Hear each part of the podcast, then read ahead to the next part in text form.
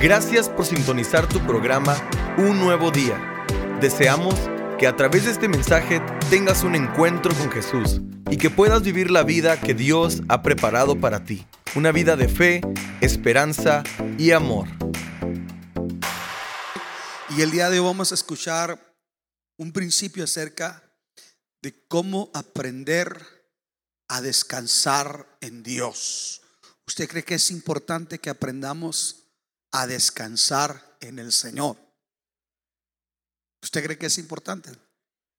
A veces los miércoles yo me he quedado aquí y me quedo desde la mañana hasta la tarde, pero a veces mejor digo, si me voy a la casa media hora, que, que como dicen los por ahí, que me eche un coyotito, ¿verdad? Media hora la siesta de la tarde, poquito que pueda descansar, agarro fuerzas para venirme. Y eso me hace pensar lo importante que es descansar el cuerpo. Pero implica descansar el cuerpo, pero también descansar la mente, el corazón, nuestro espíritu, nuestra alma. ¿Y qué dice Dios acerca de esto? Quiero que vea conmigo en su Biblia, en la carta del apóstol San Pablo a los filipenses, capítulo 4, versículo 6 en adelante. Dice Pablo a los filipenses capítulo 4, versículo 6 de la siguiente manera. Voy a permitirme leerlo en dos versiones para que lo entendamos mejor. Así es que lo voy a ir leyendo alternadamente. la, la Reina Valera dice en el versículo 6 del capítulo 4 de Filipenses, dice, por nada estéis afanosos, sino sean conocidas vuestras peticiones delante de Dios en toda oración y ruego con acción de gracias. La nueva, la nueva traducción viviente lo dice así, no se preocupen por nada. En cambio, oren por todo. Díganle a Dios lo que necesitan y denle gracias por todo lo que Él ha hecho y dice el versículo 7 en la Reina Valera 60, y la paz de Dios que sobrepasa todo entendimiento, guardará vuestros corazones y vuestros pensamientos en Cristo Jesús. La nueva traducción viviente lo dice así. Así experimentarán la paz de Dios que supera todo lo que podemos entender. La paz de Dios cuidará su corazón y su mente mientras vivan en Cristo Jesús. ¿Cuánto le dan un aplauso a la bendita palabra del Señor? ¿Qué le parece si hacemos una oración? Padre, te damos gracias por la oportunidad de estar juntos. Gracias por tu presencia, Padre, y te doy gracias por cada uno de mis hermanos. Este lugar, este edificio cobra sentido cuando tu pueblo llega aquí, Señor. Cuando no está tu pueblo, tú no estás. Tú entras cuando nosotros entramos, porque tú quieres bendecirnos, trabajar en nosotros. Señor, hoy queremos pedirte tu, tu gracia y tu sabiduría para comprender lo que tú nos quieres dejar saber el día de hoy. Y queremos pedirte que nos enseñes para aplicarlo a nuestra vida diaria, lo que hoy tú nos quieres hablar. Señor, lo rogamos en el nombre precioso de Cristo Jesús. Amén y amén. Ocupe su lugar, por favor, si son tan amables.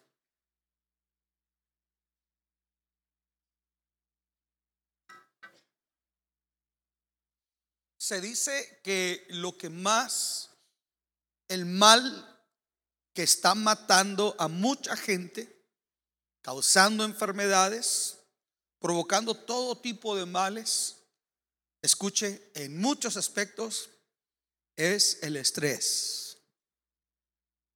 Es el mal que está haciendo mucho daño, el estrés. Y hay diversas razones por las que uno puede tener estrés. Por presiones económicas. Estrés porque está batallando para, para alcanzar a cumplir con sus deudas, con sus gastos. ¿Quién se ha estresado por eso?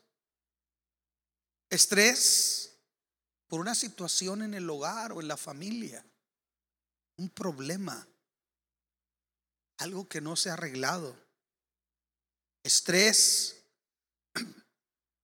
por una razón de salud, porque tiene temor o preocupación ante algo que está ocurriendo con su salud. Hay muchas razones por las que nosotros podemos tener estrés. Sin embargo, cuando yo voy a la palabra del Señor, yo encuentro que Dios nos da consejos, escuchen, muy prácticos de cómo enfrentar y cómo sortear aún al estrés. Y lo primero que encuentro el apóstol San Pablo que le escribe a los filipenses, a lo cual quiero hacer una mención que cuando él escribe esta carta, él no la está escribiendo desde su escritorio, donde él se encuentra plácidamente eh, con un clima muy especial. No, Él no está hablando desde su zona de confort. Y creo que eso le da mayor relevancia, le da mayor relevancia, importancia a estas palabras, a estas letras. Porque Pablo las escribe desde una prisión. Esta carta la escribe a los filipenses desde una prisión. Y la prisión en la que Pablo se encuentra no es para promover ni el positivismo de nadie, ni promover la alegría de nadie. En la última ocasión le decía que me tocó estar en Israel, me tocó conocer la cárcel donde pusieron a Jesús toda la noche. Lo tuvieron parte de la noche en esa cárcel. Y cuando usted conoce esa cárcel se da cuenta qué terrible es. Pablo varias veces dice que estuvo en la mazmorra de más adentro. Ese tipo de cárcel son como cavernas que van bajando. Y al último está lo último y es una bóveda. La mazmorra de más adentro es donde ponían a los peores. A Jesús lo bajaron ahí, en la casa de Caifás, del sacerdote Caifás. Tenía esa, esa prisión y ahí lo metieron a Jesús. A Pablo lo pusieron también en una prisión de ese tipo. Ese tipo de prisiones, para que usted se dé una idea de lo desagradable que pudiera ser, todas las necesidades de los presos que ellos hacían venían a terminar a caer a ese lugar. Imagínese desde qué escenario, desde qué condiciones Pablo escribe una carta para decir a los filipenses, regocijaos. He aquí os digo otra vez, que se regocijen. No está hablando, hermano. No está hablando desde una situación fácil. Sin embargo, ¿cómo es posible que una persona pueda tener una actitud como esta en medio de un escenario tan terrible? ¿Cómo puede ser posible? Si algo está comprobado es que el positivismo humano llega a un momento donde se quiebra, donde se dobla, porque ya no alcanzamos. Nuestro, nuestro positivismo humano es limitado. Y entonces es ahí donde tiene que empezar a hacer la diferencia en donde están puesta nuestra confianza y nuestros valores. Si son eternos o solamente son para este mundo. Y Pablo nos enseña que su esperanza está en el Señor. Dice, si yo vivo, para Él vivo. Si yo muero, para Él muero. Sea que viva o sea que muera, yo no pierdo. Yo soy del Señor. Pablo también escribe y le dice, en todo y por todo estoy enseñado. Escuche esa palabra. En todo y por todo estoy enseñado. Quiere decir que Pablo lo tuvo que aprender a tener contentamiento y dijo, sé vivir en abundancia y sé vivir en escasez. Sé vivir en abundancia y sé vivir en escasez. He aprendido a estar en cualquiera de estas dos situaciones y entender que soy más que vencedor y que mi circunstancia actual no determina ni cambia quién soy yo en Cristo Jesús. Por eso Pablo dice, todo lo puedo en Cristo que me fortalece. Y un hombre con esa calidad de experiencia moral, de alguien que ha vivido, porque escuche, nadie puede alentar a otro a cruzar un desierto como el que ya lo ha cruzado. Por eso las terapias de los sobrevivientes de cáncer es muy significativo cuando se para una mujer y dice, yo soy sobreviviente de cáncer de seno o de cáncer de ovario y anima a las otras mujeres que están enfrentando un diagnóstico o un proceso de quimioterapia. Aquí es lo mismo. Pablo ha padecido, ha sufrido y él sabe. Pero Pablo está muy consciente de una cosa, que lo que enseñó Jesús acerca del afán y la ansiedad es una gran verdad. No vamos a ganar nada con afanarnos. No vamos a resolver nada con preocuparnos. Es más, nos va a afectar. Va a afectar nuestra salud, va a mermar nuestro estado de ánimo y nosotros en una situación así vamos a, escuche, vamos a influenciar una atmósfera negativa a la gente que está en nuestro lado. Este día andaba por la oficina y salía de mi oficina y caminaba de un lado para otro. Yo no me daba cuenta. A veces usted anda afanado y no se da cuenta. Y me dice Stephanie, papá, párele. Métase a su oficina. Nos va a poner nerviosos aquí a todos. Si es cierto. El afán hace que aún otros, escuche, se pongan tensos. Pero cuando Pablo dice no se preocupen por nada, tampoco está promoviendo la holgazanería o la negligencia. No, Pablo no está hablando de eso.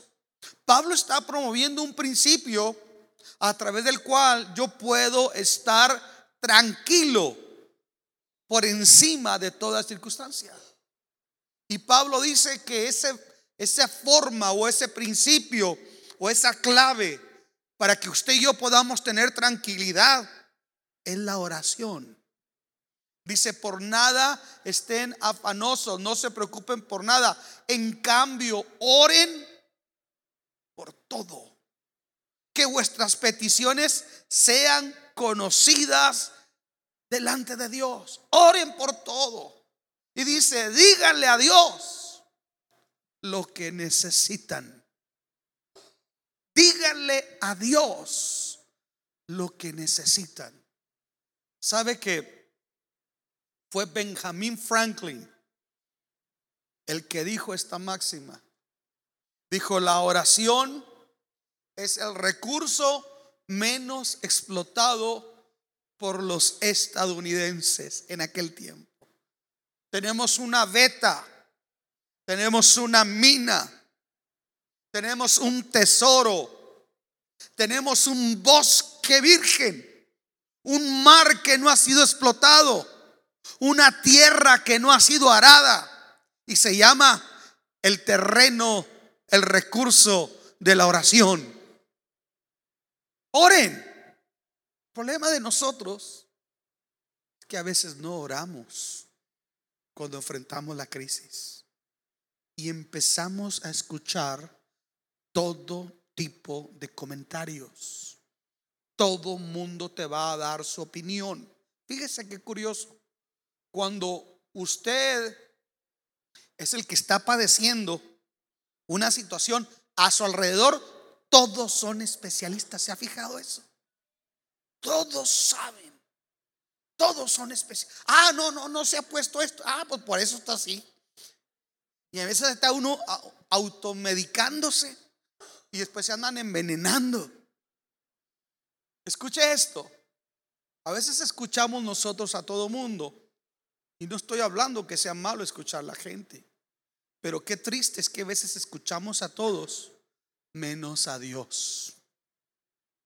Yo dije, escuchamos a todos menos a Dios. Y cuando la Biblia nos está hablando de orar, no está hablando de un monólogo, está hablando de un diálogo, la conversación de dos.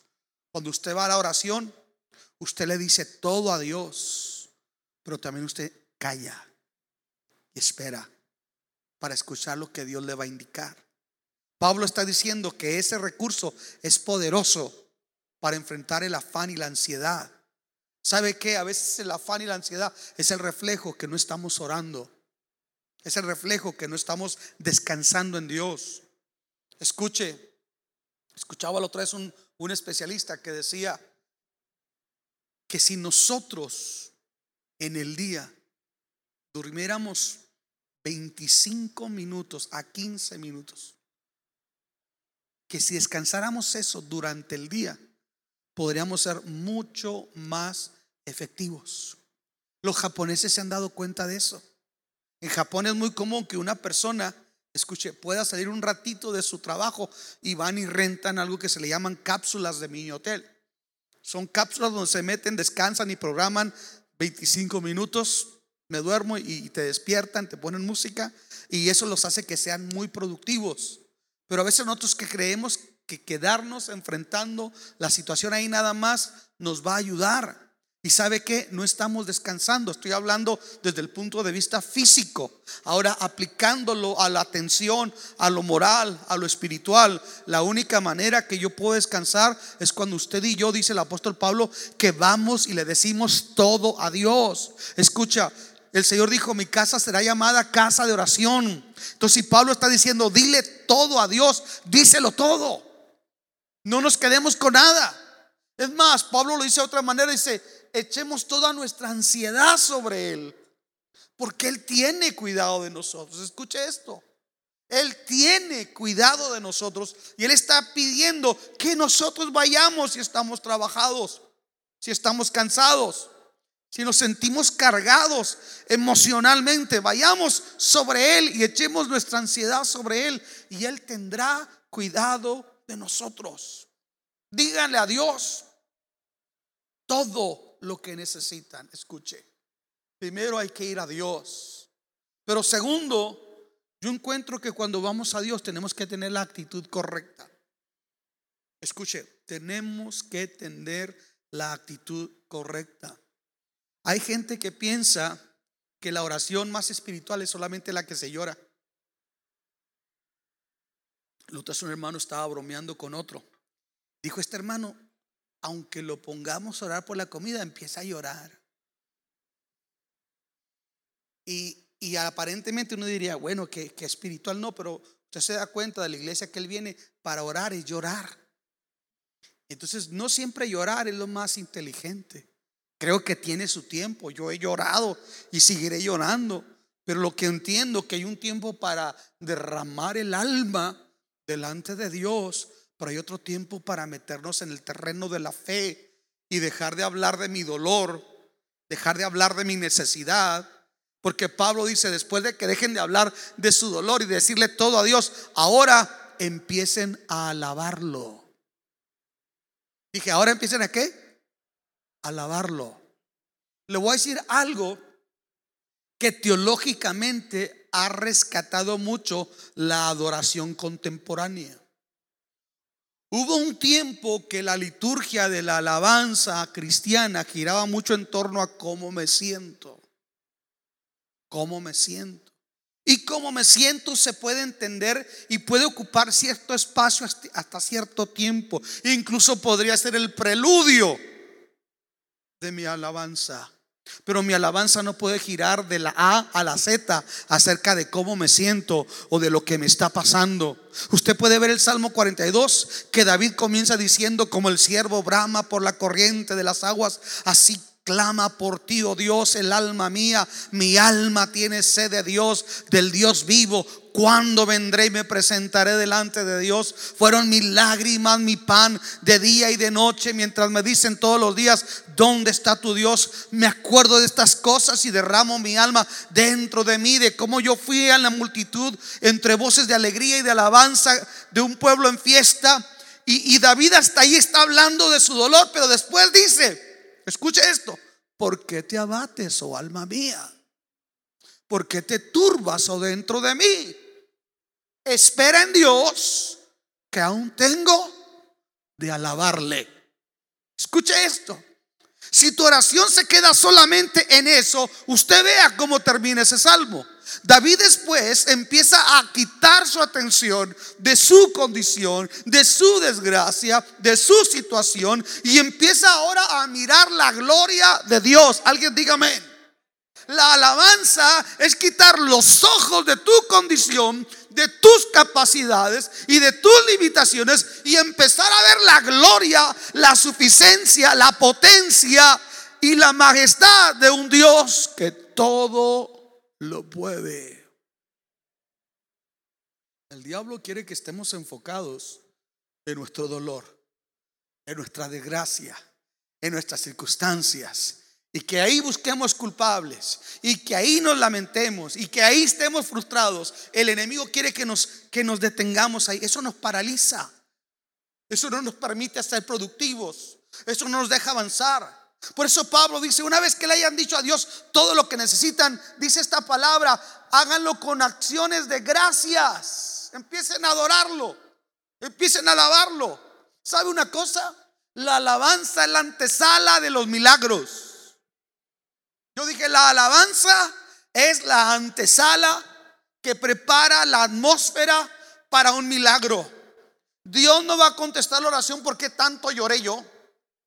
Dios no va a contestar la oración porque tan lágrimas salen de mí o porque tanto yo levanto la voz. No, Dios no va a escuchar la oración y va a atender a mi oración por la dimensión de mi necesidad. Dios va a atender a mi oración cuando mi fe esté puesta en Él y no en mis circunstancias. Y empiece yo a declarar lo que Él es. Yo dije que empiece yo a declarar lo que Él es. Cuando el pueblo iba a salir una vez a la guerra, dice que vinieron cuatro ejércitos confederados contra los moradores de Judá y de Jerusalén. Eso según cuenta en el libro segundo de Crónicas, parece que es el capítulo 20, el versículo 11 en adelante, si no estoy muy seguro. Cuando vienen ejércitos unidos contra el reino de Judá. Y dice la Biblia que la gente estaba asustada. Estaban todos asustados. Los generales le decían, no tenemos con qué hacerle frentes, nos superan en cantidad, etcétera, etcétera. Yo creo que hasta el rey sintió temor, porque a veces van a llegar noticias, escuche, que nos van a descorazonar. Alguien diga amén. Van a, vamos a pasar circunstancias que nos van a robar el aliento, que el diablo nos va a decir como a David, ¿dónde está tu Dios? Alguien diga amén.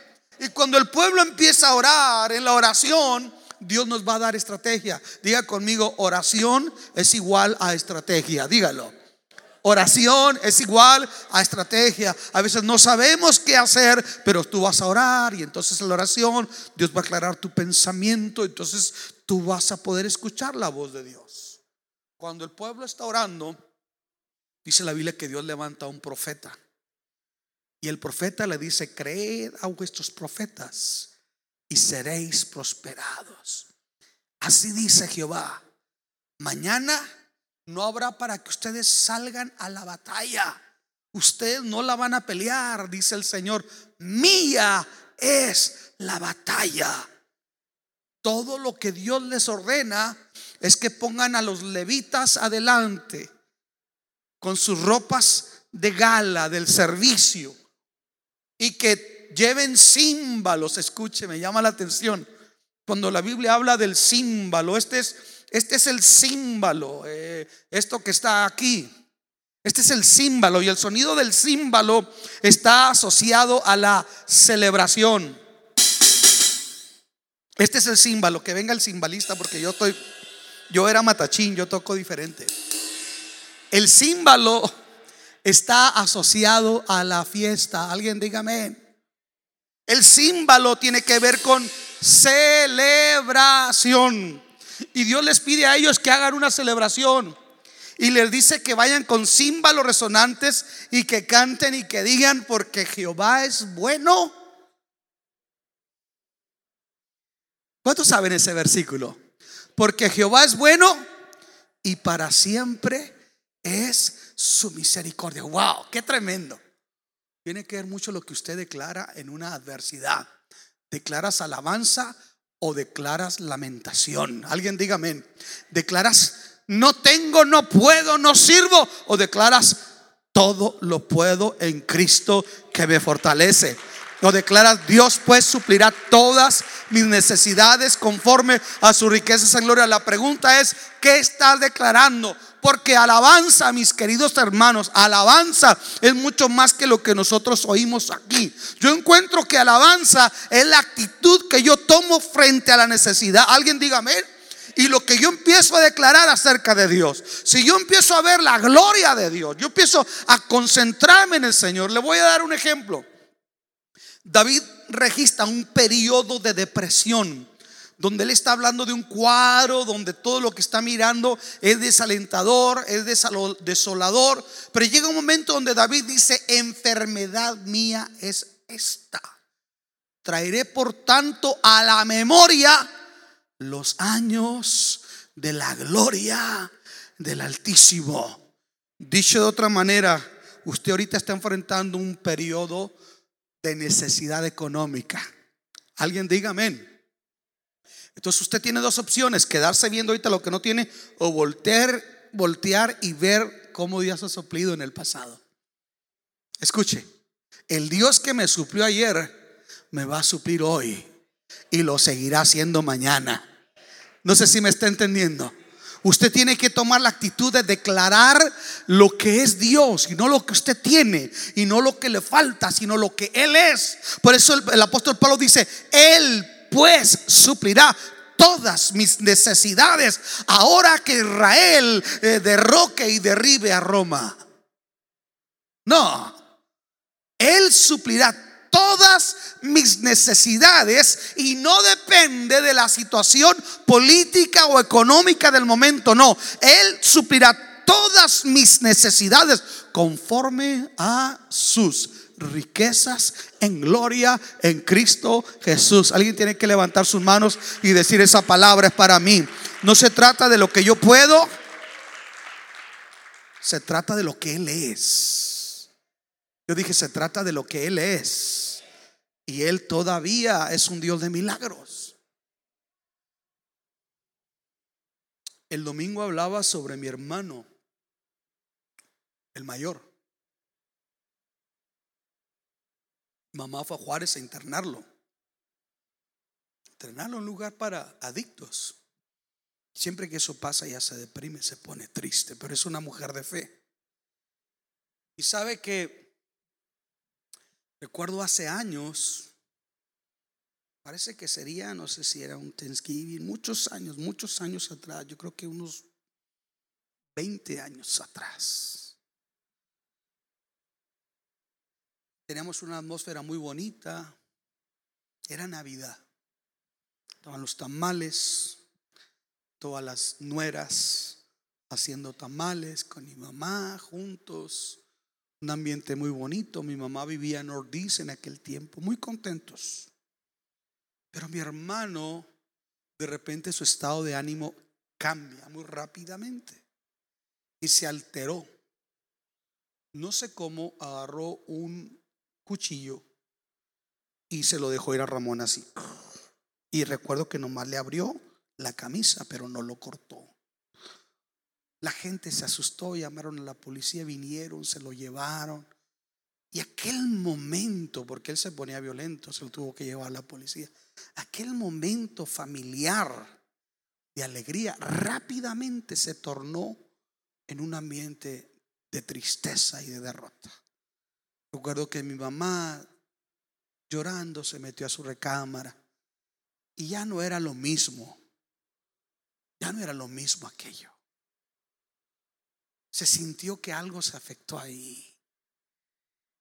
Y yo sentí, pude ver cómo a veces el enemigo, hermano, se mete una circunstancia y somos zarandeados como el trigo y, nos, nos desanimamos.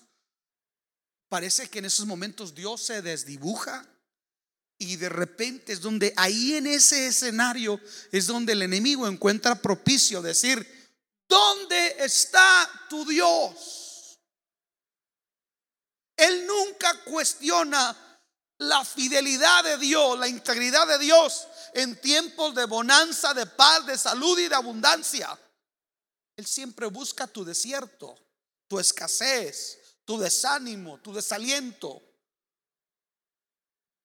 A David, en el periodo que se revela a su hijo Absalón y él anda huyendo para no tener un encuentro y matarlo, es cuando le dice en el Salmo 42, cuando él se siente sediento, como el siervo le dice, ¿dónde? Me dicen todos los días, ¿dónde está tu Dios? ¿Dónde está tu Dios? ¿Dónde están sus promesas? ¿Sabe? A Jesús en la cruz se dice que una de las tentaciones más grandes que le hacían era esa, que le decían, ¿dónde está tu Dios? A Dios se encomendó que Él le libre y le hacían mofa. Yo encuentro que a veces hay gente que en medio de tu desierto te va a despreciar o va a cuestionar que Dios esté contigo. Pero déjame te digo, un desierto, una escasez, una lona en tu vida, un error en tu vida, un pecado en tu vida, no definen totalmente quién tú eres.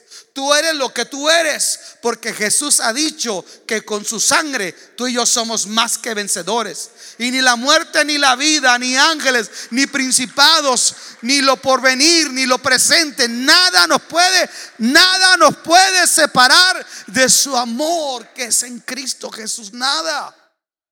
Pero en el momento somos vulnerables. Yo dije, en el momento somos vulnerables y nos desanimamos. Cuando pasó todo eso, yo sentí celo. Porque vi cómo cambió todo el ambiente en la casa. Fui y abracé a mi madre, me puse a orar por ella. Y luego yo me fui a orar solo. Cuando yo estaba orando solo, dije, Señor, hace unos días yo estaba predicando y estaba gente, viendo gente venir a ti, viendo la gloria de Dios. ¿Qué pasó? Porque a veces pensamos que cuando acabamos de ver la gloria de Dios, todo tiene que seguir bien. Pero es que le digo una cosa, el trigo tiene que ser zarandeado. Nosotros fuimos zarandeados. Cuando yo estoy llorando y empiezo a llorar con lamento, eso me encanta de Dios que el Espíritu de Dios me corrige. Me dice, no llores así. No llores así, no. No llores así. No asumas una posición de víctima porque no eres víctima. Si algo le gusta al enemigo, es que naveguemos con bandera de víctima, con un espíritu de autoconmiseración. Que digamos, ay, sí, pobrecito de mí. Y ahí estaba yo también llorando así. Me dijo el Señor, no llores así, ni me hables así. Ese es Dios. Yo dije, ese es Dios. Cuando el Señor me habla de esa manera, me dice, tú estás evaluando mi fidelidad desde los sentimientos donde tú estás evaluando las circunstancias. Entonces tú estás creyendo que yo no estoy con ustedes. Tú estás creyendo que yo no tengo el control. Tú estás creyendo que ustedes están a la deriva. Y me dijo, no Luis, así no trabaja esto. Tú tienes que entender que a veces yo me disfrazo de una desgracia. Yo me disfrazo, la bendición a veces tiene un envoltorio de enfermedad, de crisis, de escasez. Porque todo ese tipo de cosas es para crecer y para ver la gloria del Señor. Alguien diga amén. Yo dije, alguien tiene que decir aquí amén. Escuche, en ese momento yo empiezo a cambiar mi oración. Empiezo a cambiar mi oración. Y me ha pasado eso en algunas ocasiones. Empiezo a cambiar mi oración. Y empiezo a decirle, Señor, tiene razón. Tú eres digno que te alabemos, que te bendigamos, Señor. Tú tienes el control de todas las cosas. Señor, tú eres precioso. Tú eres maravilloso. y ahí me, ahí me entra también un poquito eh, el picarle la cresta al diablo y empiezo a decirle, escúchame bien, Satanás, yo tengo un Dios que todo lo puede. Escúchame bien, Satanás. No me vas a robar el gozo, no me vas a robar la alabanza. Oh, y empiezo a alabar a Dios y a glorificarlo y a bendecirlo. Cuando usted hace eso, usted está, entrando en el terreno de la alabanza y está preparando la atmósfera para que ocurra un milagro en su vida, en su familia. No, no se me olvida, si me puedes ayudar, Ray, por favor. No se me olvida que una ocasión fui a preguntar a una inmobiliaria allá en Juárez, frustrado, cuánto necesitaba para comprar una casa. El sueldo mínimo. O sea, humanamente no tenía la forma de juntarlo. Y yo sabía que humanamente no podía. Y fui, toqué una puerta y me dijeron, mire, como que salí más descorazonado. Me fui al trabajo. Trabajaba en una librería. Abrí la librería. Llegué temprano y me metí a la oficina, a la librería, empecé a orar. Y empecé a llorar. Señor, nunca voy a poder tener así tú conoces lo que gano, no, no me va a alcanzar nunca para que yo pueda tener, estoy cansado de vivir en esa casa que me prestaron. Yo quiero tener mi propia casa. Yo quiero tener, me acuerdo que en aquel tiempo había un comercial que se llamaba La Casa de María. Pequeñita, pero era la casa de María. Y usted, usted sabe que no se siente igual como cuando es tu casa. Estamos aquí. Tu casa, chiquita que sea, pequeñita, pero es tu casa. Yo le decía, Señor, yo quiero mi casa. No te estoy pidiendo nada que no necesite. No te estoy, es más, no me la des por mí, dámela por mis hijos. Que ellos vean que tú honras a los que te honran. Yo te honro. De esas veces que se le pone usted a Dios al tú por tú. Pero comprendí que dentro de mi corazón me estaba yo quejando. Estaba limitándome. Cuando yo me quejo, cuando usted se queja, estamos limitándonos. El enemigo nos mete en su terreno, nos mete en su pelea. Pero sabe que de repente viene una convicción. Y le dije, ¿sabes una cosa, Señor? Perdóname. ¿Me la des o no me la des ahorita? Yo de todos modos te voy a alabar y te voy a servir. Te voy a glorificar. Escúchame bien, Satanás. Yo a veces orando le hablo al diablo también. No sé cuántos saben eso.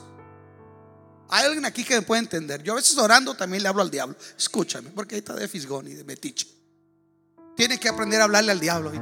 Hablarle en el nombre de Jesús, tomar autoridad sobre él. Son pensamientos en tercera persona que se meten en tu vida. Escúchame bien, Satanás. Mi Dios me va a dar mi casa. Pero si no me la diera ahorita, así como dijeron Sadrach, Mesach y Abednego, los tres varones hebreos, el Dios al que sirvo puede librarme de tu mano, oh rey, pero sabe o bien que si ese Dios, que aunque puede librarnos, en este caso, que puede darme la casa, si ese Dios no me la diese, no me librase, con todo, no nos postraremos para adorar tu estatua. Traducido, no me voy a dejar desanimar, descorazonar y dejar las cosas de Dios como muchos lo hacen cuando vienen los tiempos de crisis. Me acuerdo que alabé a Dios, lo glorifiqué, alabé a Dios, porque usted alaba y se siente renovado. Eso sí, traía los ojos más hinchados cuando me paré de ahí. Pero traía gozo en mi espíritu. Porque hay gente que tiene los ojos muy bonitos y el corazón está podrido. Yo traía gozo en mi espíritu. Escúcheme, puse de pie ese día. Atendí a la gente. Como si nada, contento. Me acuerdo que. ¿Ustedes saben por qué llamo tanto a mi pastor, hermanos? Porque ese hombre fue pastor conmigo. Viene la, la contadora del hermano Rivas, la contadora de la empresa, y me dice, Luis, el señor Mario Rivas me dijo que haga los preparativos para que usted aplique para un crédito respaldado por la empresa. A los tres meses o menos, yo tenía mi casa.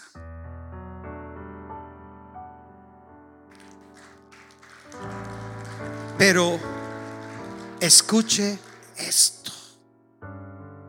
El afán y la ansiedad ni te lleva a tomar la ruta correcta al milagro, te desgastan y no te permiten ver la gloria de Dios. Déjeme le digo por qué. Porque la verdadera manera de descansar en Dios es cuando usted entiende la paz de Dios en su vida. Mejor dicho, que la entiende, la recibe, la experimenta. Y cuando usted recibe la paz de Dios, yo me recuerdo que me levanté esa vez, como aquella otra. Y muchas veces me he tenido que levantar así de una lona y tener una sonrisa y decir, Dios está en control. Honey, Dios nos va a suplir. Ya no te preocupes por eso. Tranquilo. Porque la fe es la certeza de lo que se espera y la convicción de lo que no se ve y llamar las cosas que no son como si fueran. Usted no diga Dios me va a sanar, usted diga Cristo me sanó. Usted no diga Dios me va a suplir, usted diga Cristo ya me suplió. Alguien diga amén. Usted no diga Dios me va a ayudar, diga Dios ya me ayudó. Y descanse, descanse. La paz de Dios que sobrepasa todo entendimiento humano, guardará vuestros corazones y vuestros pensamientos si usted persevera en Cristo Jesús. Dele un aplauso al Señor. Esperamos que el mensaje de hoy te haya alentado a vivir la vida que Dios ha preparado para ti. Si deseas adquirir una copia del mensaje de hoy, contáctanos a el 915-633-6320 o escríbenos a nuestro correo electrónico info arroba Visita nuestra página web www.canticonuevo.tv o escríbenos a nuestra dirección postal 11530 Pelicano Drive, El Paso, Texas 79936, Estados Unidos de América. Y recuerda, tus mejores días están por venir.